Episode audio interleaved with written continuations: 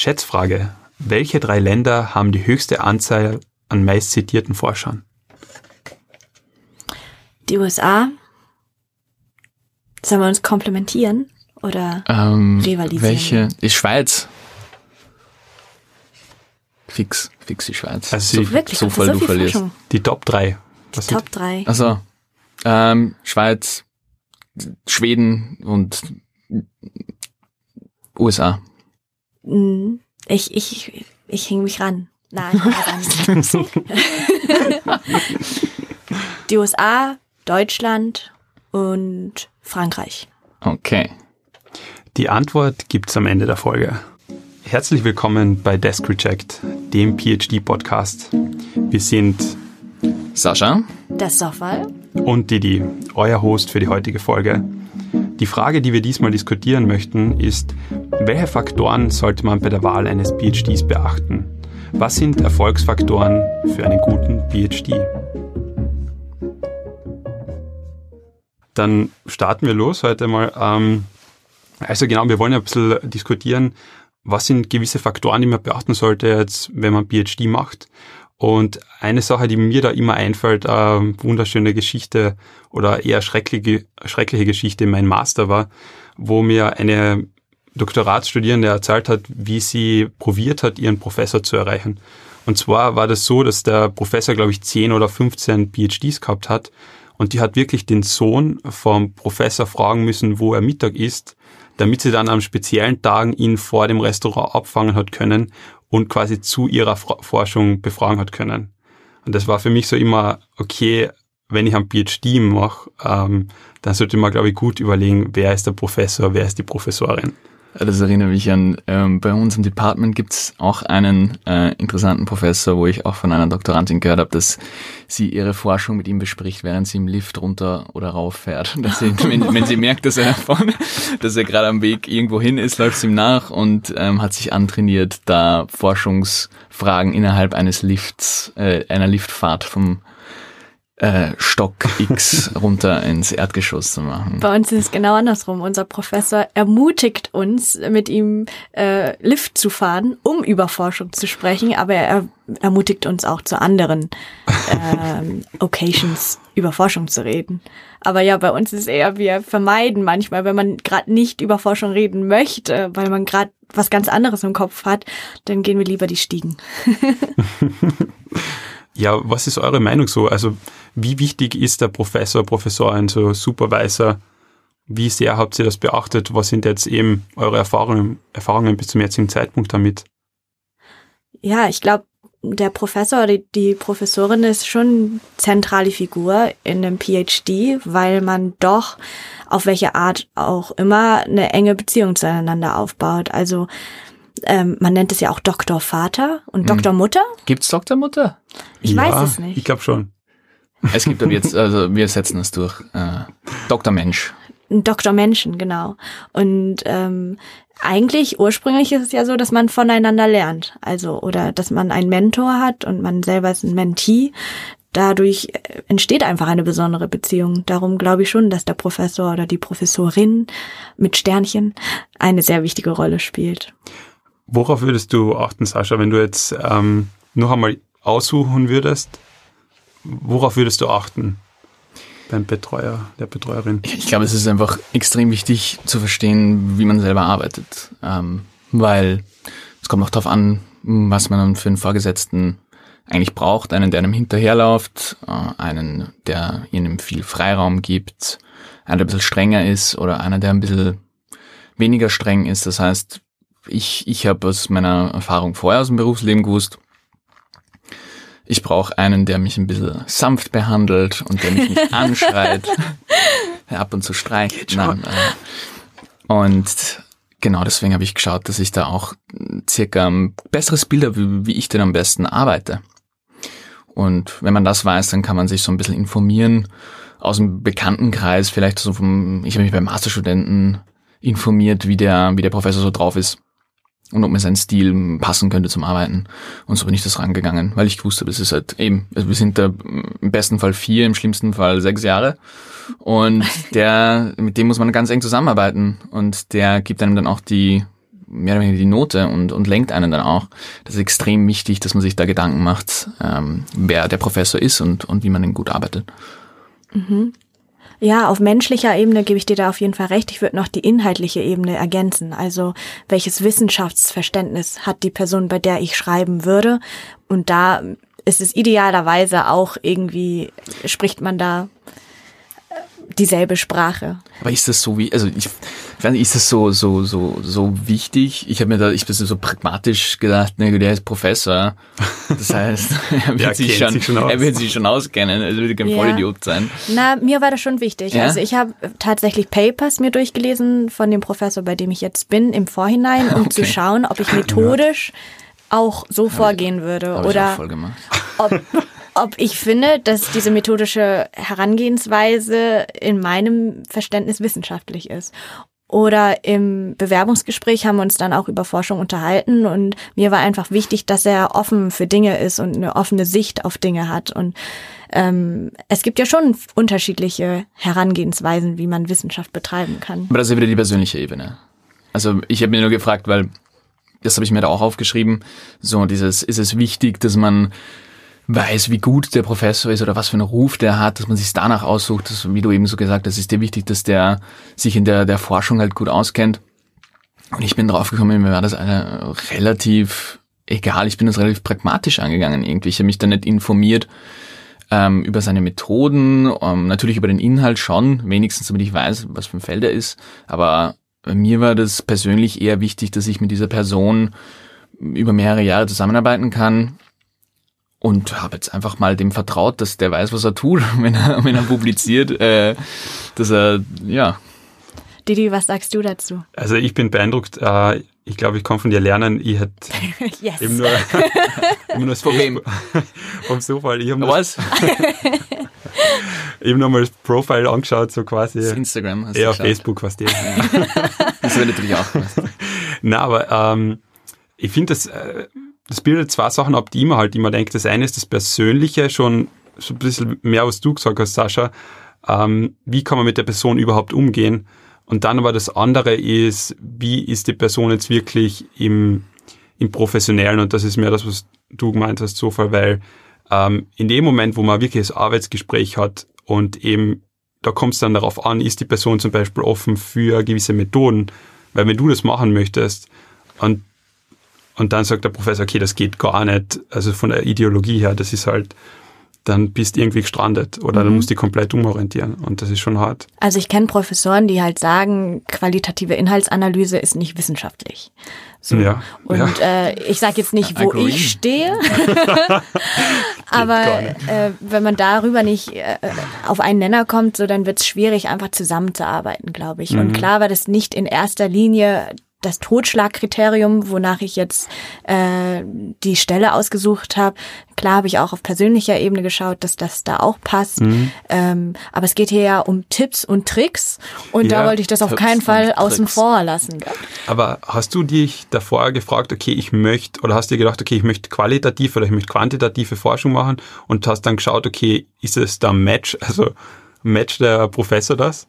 Na, so tief bin ich gar nicht gegangen. Okay. Und ähm, ich denke mir auch, ich bin lieber methodenoffen. Wenn mm. die. Methode ähm, ja sinnvoll ist, dann warum nicht? Ja, voll. Es sagen ich mal, aber sind wir ehrlich so. Also, oder es wird in der Lehrveranstaltung wird so oft beigebracht, okay, man sucht sich ein Thema aus und eine Problemstellung, eine Frage und dann schaut man, mit welcher Methode kann man das eigentlich beantworten. Und dann kommt man vielleicht auf Institut und ähm, die sagen, ja, wir machen nur quantitative Forschung. Mhm. Also nur echte Forschung. Ja, mhm. genau, so wie wir. Ja, ist ja auch immer, hängt ja auch immer ab. Ähm, bei meiner alten Uni, wo ich war, hatten wir halt einen ziemlich großen Geldgeber und der hat uns dann halt so ein bestimmte Techniken bereitgestellt und dann plötzlich wurde die ganze Forschung immer mit dieser Technik durchgeführt. So. Ja, das ist auch, ja, das muss man, das ist eigentlich auch ein Faktor, ähm, um sich zu informieren, wie, wie, wie unabhängig eigentlich das äh, ja. der Professor ist und das Institut. Ja. Aber was ich glaube, was mir jetzt noch eingefallen ist, ähm, ein sich ein guter Weg, den man sich anschauen kann, um sich einen Professor auszusuchen, ist vielleicht sicher zu gehen, dass der in letzter Zeit auch publiziert hat. Also und auch wie der publiziert, weil ich glaube, mhm. das ist ziemlich wichtig, äh, um, zu, um zu verstehen, ob das ein Professor ist, der sich jetzt zurücklehnt und schon geschafft hat, was er geschafft haben möchte und nicht mehr so viel publiziert oder ob das ein extrem ehrgeiziger Professor, Professorin ist, die ein Paper nach dem anderen raushaut und auf, auf jedem Paper ähm, oben steht mit ihren, mit ihren PhD-Studenten. Und da muss man halt auch sich überlegen, ähm, was einem lieber ist, äh, ob man, ob man da mit einem Professor zusammenarbeiten will, der wahrscheinlich einen ziemlich viel Freiraum gibt, aber auch wahrscheinlich wenig dahinter steht, oder ob man jemanden haben will, der einem vielleicht auch ein Thema dann aufdrängt, mhm. und ihn in die Forschung reindrückt von der Professorin oder von dem Professor, aber dafür wahrscheinlich ähm, richtig Gas gibt. Ja, kommt ja drauf an, was dein Ziel ist mit dem Doktorat, gell? Also, wenn man nur den Doktortitel haben möchte, dann kann man auch jemanden nehmen, der sich zurückzieht oder die sich zurückzieht. Und äh, wenn man aber tatsächlich in Akademia bleiben möchte, ist es schon sinnvoll, darauf zu achten, dass man jemanden wählt, der oder die einen dabei unterstützt, auch wirklich zu publizieren und Fuß zu fassen. Da würde ich gleich gern anknüpfen. Ich habe das eigentlich erst hm, später notiert. Aber du hast es gerade angesprochen. Diese, diese, diese Entscheidung, ähm, will man in der Akademie, also in, in, in der Wissenschaft bleiben oder möchte man in die Privatwirtschaft gehen? Und da unterscheidet sich ja dann auch die, das Verständnis für, für Erfolg. Mhm. Und meine Frage wäre auch gewesen, habt ihr euch da so Gedanken drüber gemacht und, und wie steht ihr dazu, wie wichtig das ist, dass man mit einem klaren Gedanken da reingeht. Äh, das kann ich dir in sechs Jahren sagen. ja, also okay, du, hast, du bist nicht reingegangen und hast gesagt, äh, ich mache dieses, dieses Doktorat, weil ich auf jeden Fall den nächsten Schritt im Postdoc oder als Assistant Professor machen will. Also ich habe die Frage zum Beispiel gestellt beim ähm, Bewerbungsgespräch auch, also in Hinsicht auf die Praxis, weil mir war wichtig, okay, ähm, ich möchte alle Möglichkeiten haben danach. Und alle Möglichkeiten. Alle, also von Prater quasi über alles, was es so gibt. Den ähm, Astronaut. Oder Taxifahrer. Ja, ich hätte jetzt eher gedacht so an diese Schausteller im Prater, okay, aber gut.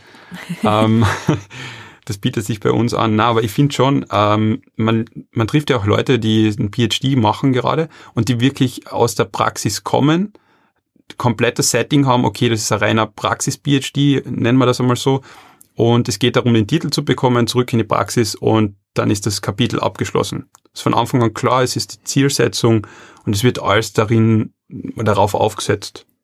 Und ja, das ist jetzt bei uns nicht der Fall, aber das kann man sich am Anfang auch überlegen. Aber wie, jetzt äh, erklären wir nochmal auf, wie unterscheidet sich denn Erfolg für jemanden, der in der Wissenschaft bleiben will und für jemanden, der in der Praxis bleiben will? Was sind denn da die, die grundlegenden Unterschiede für einen? Also in Academia ist auf jeden Fall publizieren, was wir jetzt auch schon des Öfteren gesagt haben.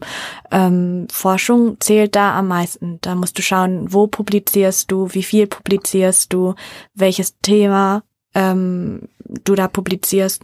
Dann auch, dass du auf den richtigen Konferenzen bist, die richtigen Leute kennenlernst. Also du musst einfach ankommen in der Welt und Fuß fassen. Da musst du, glaube ich, langfristiger planen, als wenn du wüsstest, dass du wieder zurück in die Praxis gehst in der Praxis zählt tatsächlich viel der Titel und gar nicht mal so, wo du den gewonnen hast, würde ich jetzt mal aus dem Bauch heraus sagen. Mhm. Ja, ich glaube dann, so wie ich verstehe in der Praxis, ist es halt auch ein bisschen das, das Thema, die Relevanz des Themas ähm, hat dann vielleicht noch einen, einen Faktor und wohingegen in der Wissenschaft ist es die Relevanz des, des Themas für, für die Wissenschaft, also dass man sich da informieren muss, was interessiert die Wissenschaft, welche Theorien sind da interessant und wegen, für die Praxis, ähm, wenn man da wieder rein will, unbedingt, und man weiß es schon von vornherein, dann ist wahrscheinlich ähm, schlauer, sich zu informieren, was ist denn für die Praktiker interessant, was machen denn die Consulting-Firmen, welche Technologien sind denn gerade so am Kommen, was ist so ein, so ein Buzzword-Topic oder was könnte gefragt sein. Ähm, so so habe ich dann auch ein bisschen eher verstanden, was dann Erfolg definiert zum Schluss. Ich glaube, das ist auch echt wichtig, ähm, dass man sich überlegt, okay, was ist das Feld und das Thema, das mich interessiert. Du hast ja gerade gebracht, dass man sich informiert, okay, dieses Institut hat diesen Schwerpunkt und die machen das. Und da bekommt man ja oft auch schneller Gefühl, wie praxisorientiert die sind, oder? Wenn man sich die Website anschaut, wenn man sich die Leute mhm. anschaut und was die machen. Wobei es schon sehr schwer ist, kommt natürlich drauf an, wie breit man sich vorher informiert hat. Also ich habe ziemlich spontan den Entschluss gefasst, ein PhD machen zu wollen und ähm, ich hatte eigentlich zwei Möglichkeiten. Entweder hätte ich bei meinem ähm, Masterbetreuer dis meine Dissertation schreiben können, das wäre, dann hätte ich in Geschichte mein PhD gemacht, ähm, müsste mich selbst finanzieren, äh, hätte allein geschrieben und nur ihn als Betreuer, das wäre überhaupt kein Praxisbezug gewesen. Und dann hatte ich die andere Extreme, das Institut, wo ich jetzt eben arbeite, wo wir ganz eng mit der Wirtschaft zusammenarbeiten. Und das war für mich so dieses Skala von PhD, was man machen kann. Aber ich glaube, es gibt noch so viele andere Möglichkeiten, sein PhD zu machen, die einem gar nicht bewusst sind. Ähm, dadurch kannst du gar nicht wirklich eine richtige Entscheidung treffen, weil du gar nicht alle deine Möglichkeiten kennst. Ich würde dann ähm, gleich noch was dazu fragen wollen, weil du es eben erwähnt hast. Es gibt halt Leute, die, die knüpfen gleich an ihrem Master an und Leute, die gehen ähm, bewusst in eine andere Richtung. Was denkt ihr dazu? Was sind so die Vor- und Nachteile, wenn man sich jetzt überlegt, ob man direkt an sein Masterthema anknüpfen möchte versus vor- und Nachteile, wenn man sagt, ist das Masterthema mein Masterthema, ich mache jetzt was anderes? Also ich glaube, da muss man nochmal unterscheiden. Knüpft man nur an das Thema an oder bleibt man vielleicht sogar am gleichen Institut oder am gleichen Standort? Sagen wir am gleichen Institut. Also wirklich dieses, weil das ist ja realitätsnahe, was ich schon sehr oft mhm. gehört habe, ist, dass man eine Masterarbeit schreibt. Das haben wir auch letzte Folge kurz erwähnt, dass man seine Masterarbeit schreibt. Und dann ist der Professor recht begeistert oder sieht dann noch mehr Potenzial und sagt, hey, weißt was, komm, mach bei mir noch dein PhD, das Masterthema nehmen wir her, machen noch ein bisschen weiter und genau, so dieses, dieses Fall, dieses Fall. Also ich glaube, man hat schon wirklich, also ich würde so sagen, es ist so hit the ground running, wenn du schon dort gearbeitet hast. Mhm. Also ich war letzten Sommer in einer Summer School und ähm, die war eigentlich auf PhDs ausgerichtet, ähm, aber auch auf fortgeschrittene Masterstudierende. Und da war ein Masterstudent, die war am Anfang vom Master, und es ist gegangen um statistische Methoden und die hat viel mehr Ahnung gehabt als ich. Mhm. Also die, und dann habe ich sie gefragt, so, okay, ja, wie bist du eigentlich daherkommen und dergleichen? Und dann war es so, dass sie die Bachelorarbeit beim Professor gemacht hat. Der hat sie angestellt im Master so nebenher, arbeitet am Institut und er forciert, dass sie quasi die Fortbildungen macht. Und das ist halt wirklich schon so, also ich habe ein Extrembeispiel, glaube ich, aber es ist ausgelegt darauf, dass sie den PhD auch dort macht.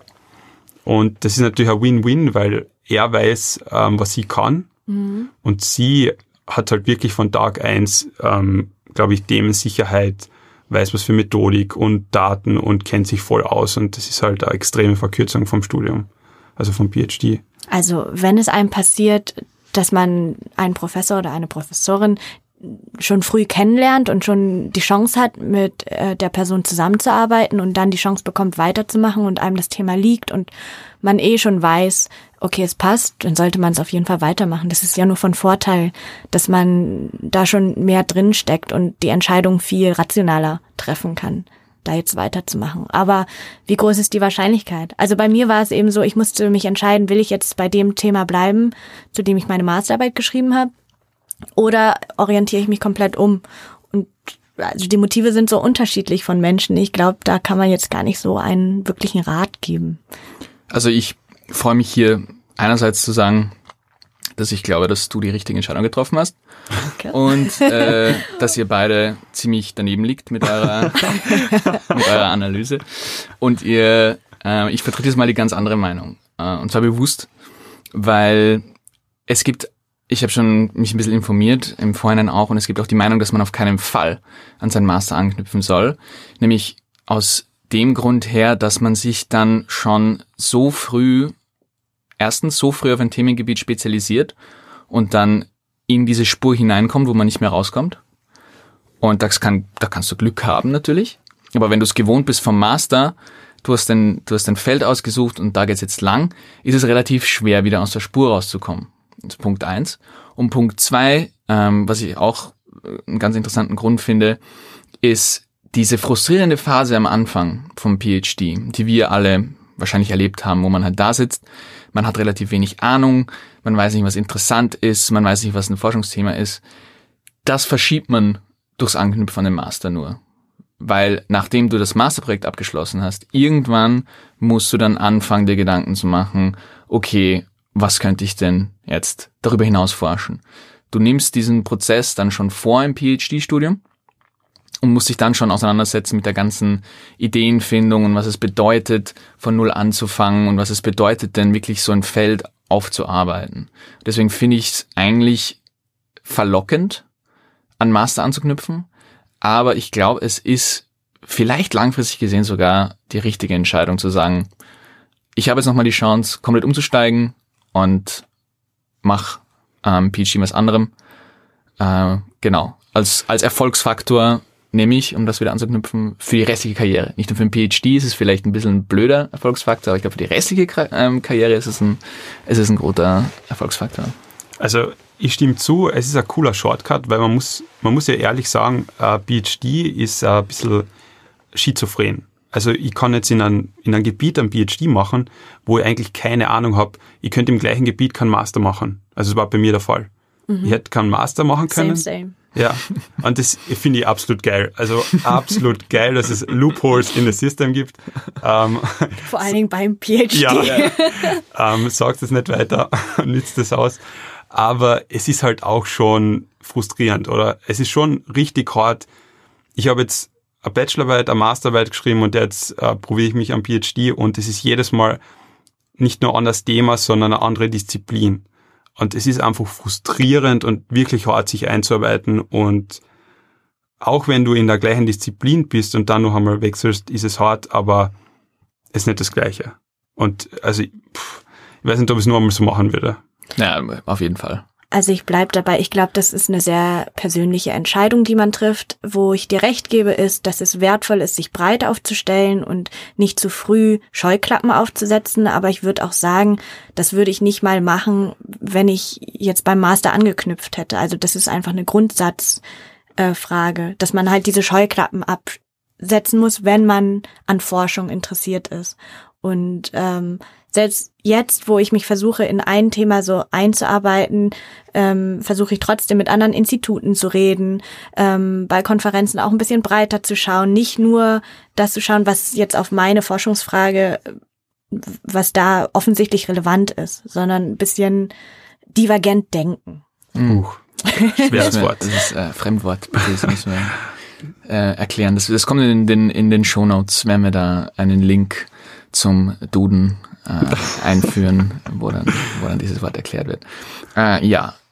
Aber ich finde, was man nicht vergessen darf, es geht halt nicht um eines selbst nur, also, sondern ganz wichtiger Faktor sind halt die Leute am Institut. Ähm, wir haben geredet jetzt über Professor, Professorin, aber wir kommen ja ans Institut und äh, worst case, man hat nicht viel Zeit mit dem Supervisor, aber viel Zeit mit den anderen PhDs, mit Postdocs.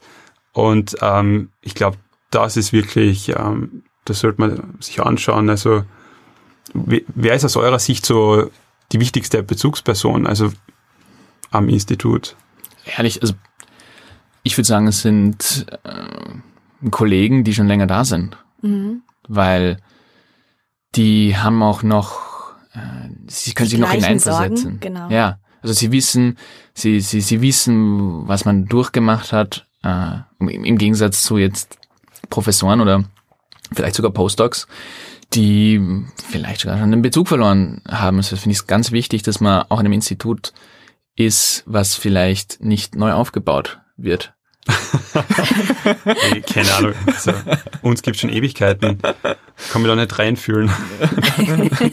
also mir das, nur mir das extrem geholfen, dass wir, also dass ich, dass ich einen habe, mit dem ich jetzt auch ein, ein Paper eigentlich co-author, der hm, ein Jahr nachdem ich angefangen habe, fertig geworden ist. Der hat mir halt wirklich ähm, geholfen dabei zu verstehen, auf was ich mich konzentrieren soll, was sind die, was sind die Sachen, die man am Anfang gern falsch macht oder wo man sich auf das Falsche konzentriert und mich dann auch gepusht hat, bei, bei Sachen zu bewerben oder Sachen zu machen, wo ich dachte, boah, ist viel zu bald. Mhm. Und dann eher diese, ja, Scheiß drauf Einstellung. Lustigerweise ist es auch die Person, bei der ich sehr oft im Büro saß ja. und die zu Anfang befragt habe. Also ja, die Peers, also die Kolleginnen und Kollegen. Und bei uns ist auch der Vorteil, dass die Postdocs eigentlich auch sehr, sehr, sehr ansprechbar sind und überhaupt jetzt gar nicht so dieses Hierarchiegefälle existiert, dass man zu viel Respekt hat, um Probleme nicht auch mit denen ähm, besprechen zu können. Didi, was ist dein Lieblingspostdoc am Institut?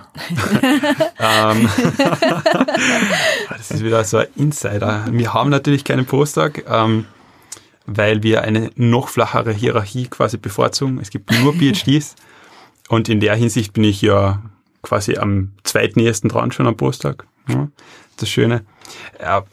Was ich mich frage ist, kann man das im Vorhinein überhaupt ähm, beurteilen? Hätte man das wenn ja. ihr es noch einmal machen würdet, kann man das beurteilen? Man ja. muss sich einfach überlegen, wie arbeite ich gerne? Arbeite ich gerne im Team oder kann ich mich äh, gern gut abschotten und will alleine an meinem Thema arbeiten?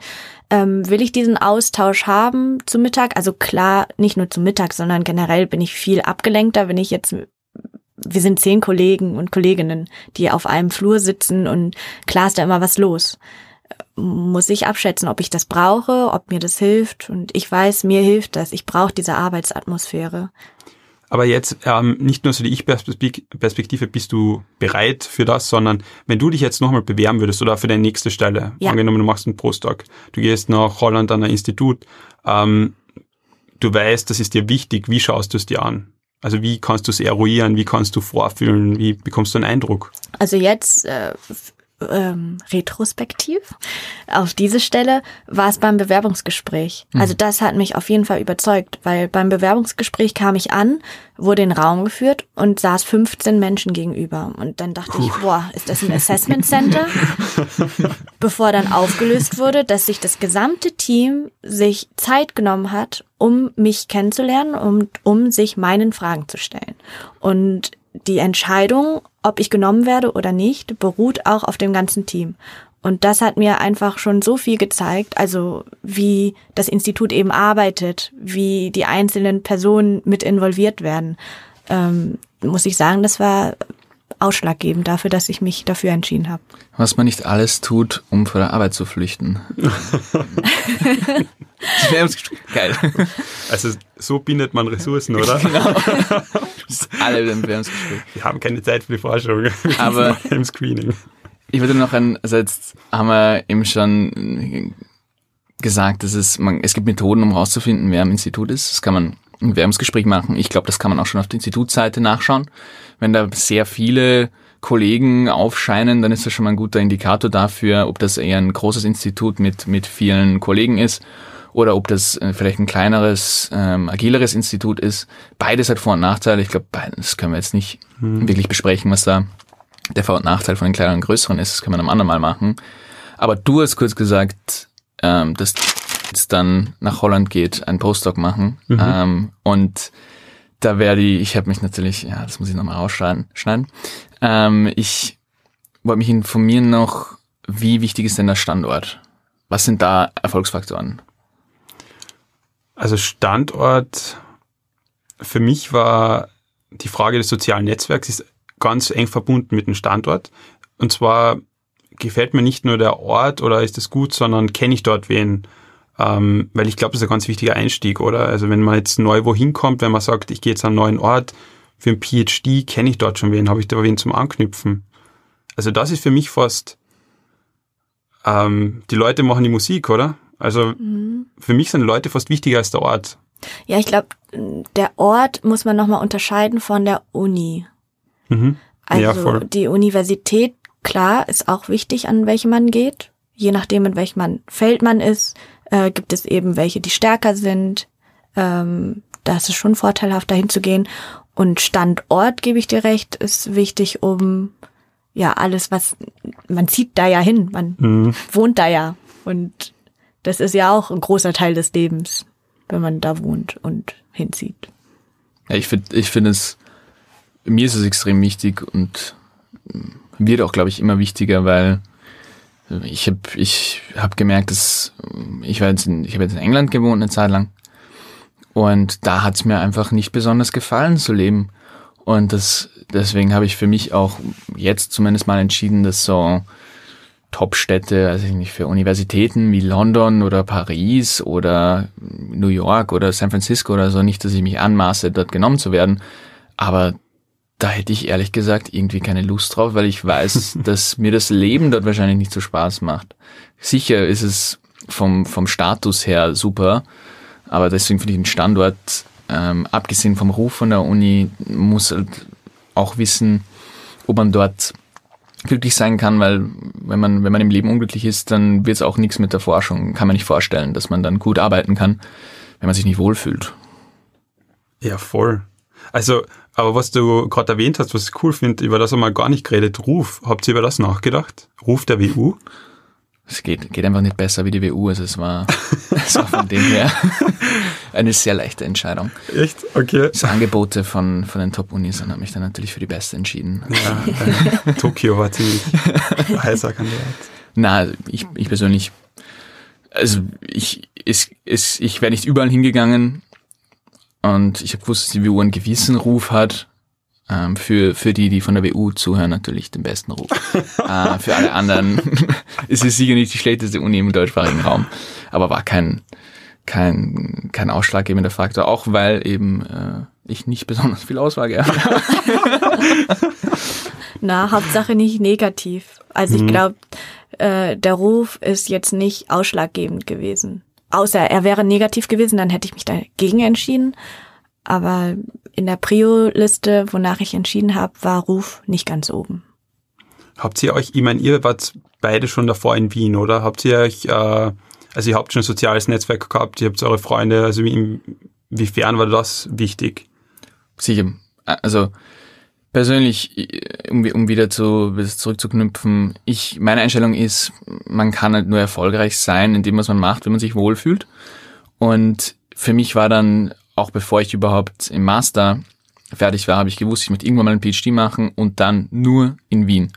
Das war die einzige Stadt, wo ich einen PhD machen wollte, weil ich gewusst habe, dass diese Reise eine ziemlich einsame sein kann. Und wenn ich an irgendwo, eben dort, wo ich war, in Manchester zum Beispiel, wenn ich dort einen PhD mache, egal wie super mein Professor ist, egal wie interessant mein Feld ist, ich, ich habe dort keinen Freundeskreis, ich würde dann unglücklich werden.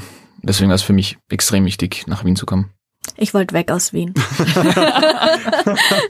Sind alle, alle, alle scheiße hier. Nein, es ist Ohne voll die lebenswerte Stadt, aber Voll.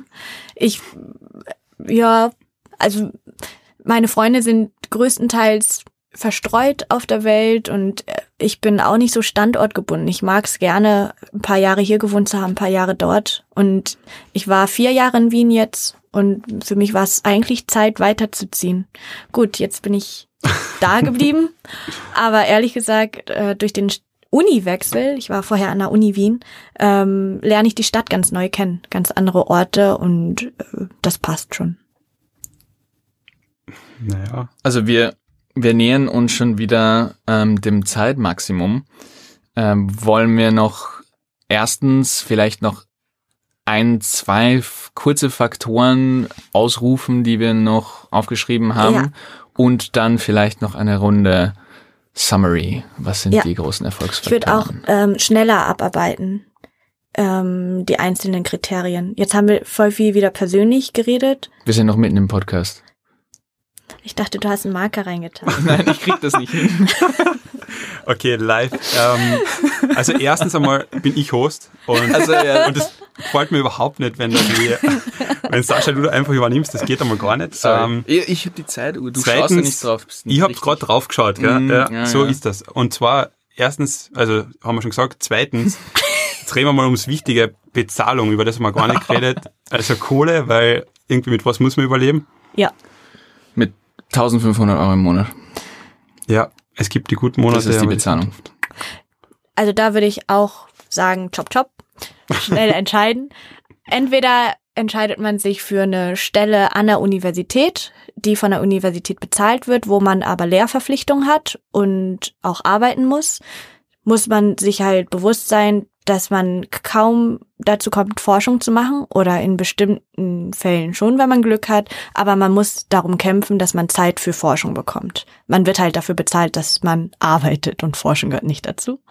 Oder man hat viel Zeit für Forschung, jetzt mal ganz plump gesagt, muss sich aber selber um Finanzierung kümmern. Hm. Also Drittmittelprojekte eintreiben. Und das ist auch ziemlich anstrengend, weil man die ganzen Anträge schreiben muss. Das muss man auch erstmal lernen. Man muss überhaupt lernen, wo man Geld herbekommt. Das muss man auch alles ziemlich selbstständig machen. Das heißt, entweder hast man so einen Arbeitsbatzen ganz am Anfang oder halt verteilt auf den ganzen PhD. Ich glaube, man kann ganz salopp sagen, wenn ihr Geld verdienen wollt, dann macht kein PhD. Ja, das ist eine gute Bottomline. Also wenn Ja. das euer treibender Faktor ist, Hm. wenn ihr sagt, ich will jetzt mal richtig Kohle scheffeln, auf keinen Fall ein PhD machen. Nicht, dass Naja. man unterm Hunger, also dass man, dass man total hungert und kein Geld verdient, aber gibt's auf jeden Fall einfachere Wege, um mehr Geld zu verdienen. So ist es. Der dritte Weg ist, was auch viele machen, ist, äh, dass sie Berater sind oder einen anderen Job haben und den PhD zum Hobby machen. Und dann verdient man halt normal Geld, aber dafür muss man auch normal verrückt ja. sein. Ja. Also ich würde den PhD aussuchen nach den Konferenzen. Also ist das Coolste von dem Ganzen. So wie wir fliegen nächste Woche wohin? Nach Boston. Ah, siehst Und ihr lasst mich hier. Ja. Aber Also Boys Trip. also das war eine meiner ersten Berührungen mit PhD, also wo jemand erzählt hat, quasi Konferenz da, da und da und so dieses Leben, wo man von allem ein bisschen was sieht. Gehört schon auch dazu. Also Konferenzen sind einfach Teil vom Job und ein schöner Teil. Mhm. Und das ist auch wieder die Community, die man hat, also wo man sich bewegt. Und auch wichtig, dass man die Leute mag. Also, weil seien wir ehrlich, es ist so ein Attractor für gewisse Persönlichkeiten. Also finde ich schon wichtig. Okay. Was war noch auf der Liste? Wollen wir, ich glaube, ich glaube, der Host, der sich jetzt gerade so echauffiert hat, ähm, dass ihm die, die, das Zepter aus der Hand gerissen worden ist, darf jetzt noch kurz und knapp zusammenfassen, was wir alles geredet haben, was wichtig ist für einen Erfolg im PhD. Okay, also kurz und knapp zusammenfassen. Über was wir so geredet haben, war einerseits das Professorenthema, auch das Institut, welches Team es dort gibt, welche Bezugspersonen man hat. Dann kommt man aus dem Master, geht die direkte Linie weiter am Institut oder wechselt doch das Feld und das Thema. Ähm, auch der Standort, wo befindet man sich, wie ist das soziale, wie ist das soziale Netzwerk, das man hat. Dann war man noch bei der Bezahlung, ähm, auch wichtiger Punkt ähm, Konferenzen nochmal kurz angeschnitten. Ich würde jetzt zum Abschluss noch einmal vielleicht so machen, dass jeder von uns sagt, was für die Person der wichtigste Faktor ist. So objektiv, wie das geht. Ähm, noch einmal ganz kurz und knackig, was ist der wichtigste Erfolgsfaktor? Das soziale Umfeld. Boah, das ist eine gemeine Frage, Ja, das so runterzubrechen. für mich ist äh, Professor, Professorin. Für mich ist das Team Okay. Ja, ich glaube, das war... und mein geiles Büro. Ich habe ein haben- eigenes gesagt, Büro. Wir haben gesagt, Hey, kurz hey, und knapp jetzt. hey, ich bin der Host, okay. Ja, sorry. So, ich glaube, das war ein schöner Schlusspunkt. Und ja, ich gebe über an Sascha. Genau, ähm, denn irgendwer muss ja die Rechnungen bezahlen, beziehungsweise würden wir gerne, dass irgendwer die Rechnungen bezahlen. Deswegen ist es jetzt Zeit für das äh, beliebteste Segment, und zwar die Werbung. Und äh, diese Woche hätten wir gerne, wenn um, unsere Folge gesponsert wird von der Einserhaltestelle Beisel, das direkt im Prater liegt, im schönen zweiten Wiener Gemeindebezirk Haltestelle 1. die Haltestelle 1. Es ist ein wirklich ein echtes Wiener Lokal, wo man alle wichtigsten Charaktere aus ganz Wien kennenlernt. Und äh, des Weiteren gibt es laminierte Menüs, äh, das ist ein ganz wichtiges Qualitätsmerkmal. Das Bier ist günstig und die Bedienung unfreundlich, also wirklich schönes Wiener Flair. Mann, na, der hat, der hat bei uns mitgespielt. Entschuldigung, ich bin, ich bin der Werbeansprecher. Äh, Ich, ich gebe euch schon Bescheid, wenn ihr reden dürft. Ich habe mich nur der Wahrheit verpflichtet. Äh, das Lokal, das Einser, Einserhaltestelle Lokal ist natürlich offen für Geburtstagsfeiern, Junggesellenabschiede, Afterwork-Drinks und ähm, auch wahrscheinlich noch viel mehr, was äh, ihr euch einfallen lassen könnt. Und genau, das würden wir uns freuen, wenn wir von der Einserhaltestelle gesponsert werden würden. Ähm, dafür am besten wie gehabt die Kellner anschreien mit Desk Reject. Äh, er wird sich wieder wundern und euch vielleicht ähm, verjagen wollen, aber hartnäckig bleiben, damit es uns noch länger gibt. So, Man darf es auch nett ihm sagen. man darf sie, ja, man darf, wenn man unbedingt will. Ich glaube, wir würden jetzt kommen zur, nein, tut mir leid, ich übernehme schon wieder die Moderation. Ja, genau, es kommt zur Auflösung der Schätzfrage. Und zwar, die Schätzfrage war ja, welche drei Länder haben die höchste Anzahl an meist zitierten Forschern? Und zwar haben wir uns da angeschaut, den Highly Cited Researchers Report von 2018, ähm, basierend auf Web of Science. Und ja, die Nummer eins United States, surprise, surprise, mit unglaublichen 43,4 Prozent. Also 2639 Leute waren da drinnen als highly cited researchers. Platz Nummer zwei, United Kingdom, Ah, hat dann nur mehr voll vergessen. Ja, ich dachte, jetzt wo die Brexiten, gibt es die nicht mehr. Stimmt, die forschen ja auch. Die reden nicht Ja. nur Blödsinn. Aber man beachtet den Sprung auf 9%, also von 43 auf 9.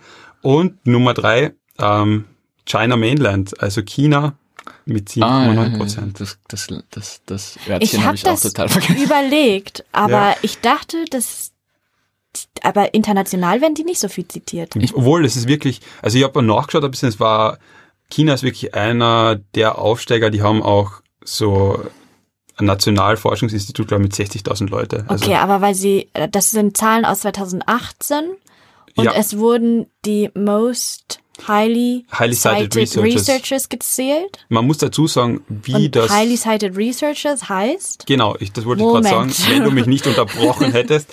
Ähm, jede quasi Publikation hat ihre eigene Methodik, um das festzustellen. Das wird unterschieden wieder von anderen. Ähm, ich möchte nicht reingehen, das wird zu lange dauern, wir haben einen eigenen Podcast dazu. It's the truth. Ähm, ja, genau. Äh, China ist überall vorne. Ich, ich muss ja noch dazu sagen, ich habe dir auch nicht wirklich zugehört bei der Frage und habe es dann völlig, völlig falsch interpretiert, ähm, weil ich dachte, es geht darum, äh, relativ zur Bevölkerungszahl. Und da wäre ich natürlich, äh, hätte ich natürlich recht oh gehabt. Mann, ey. Okay, die richtige Antwort war United States, UK und China Mainland. Genau, kurz auf Englisch. Ja, damit sagen wir, glaube ich, ciao für heute. Vielen Dank fürs Zuhören. Die Intro und die Outro-Musik stammt von Blue Dot Sessions. Die Werbungmusik ist von Dave in Kermes. Ähm, ja, bitte folgt uns auf Instagram und Facebook. MySpace, Tumblr. Und im echten Leben? Im echten Leben, Genau. Ja, genau. Im echten Leben Sascha und Zufall. Ähm, wenn euch der Podcast gefällt, abonniert uns auf Apple Podcasts, Spotify und Overcast. Aufgenommen wie immer im Keller der WU. Und ja, proudly produced bei Sascha. Und ja, wir freuen uns. Bis zum nächsten Mal. Bis zum nächsten Mal. Au revoir, mes amis.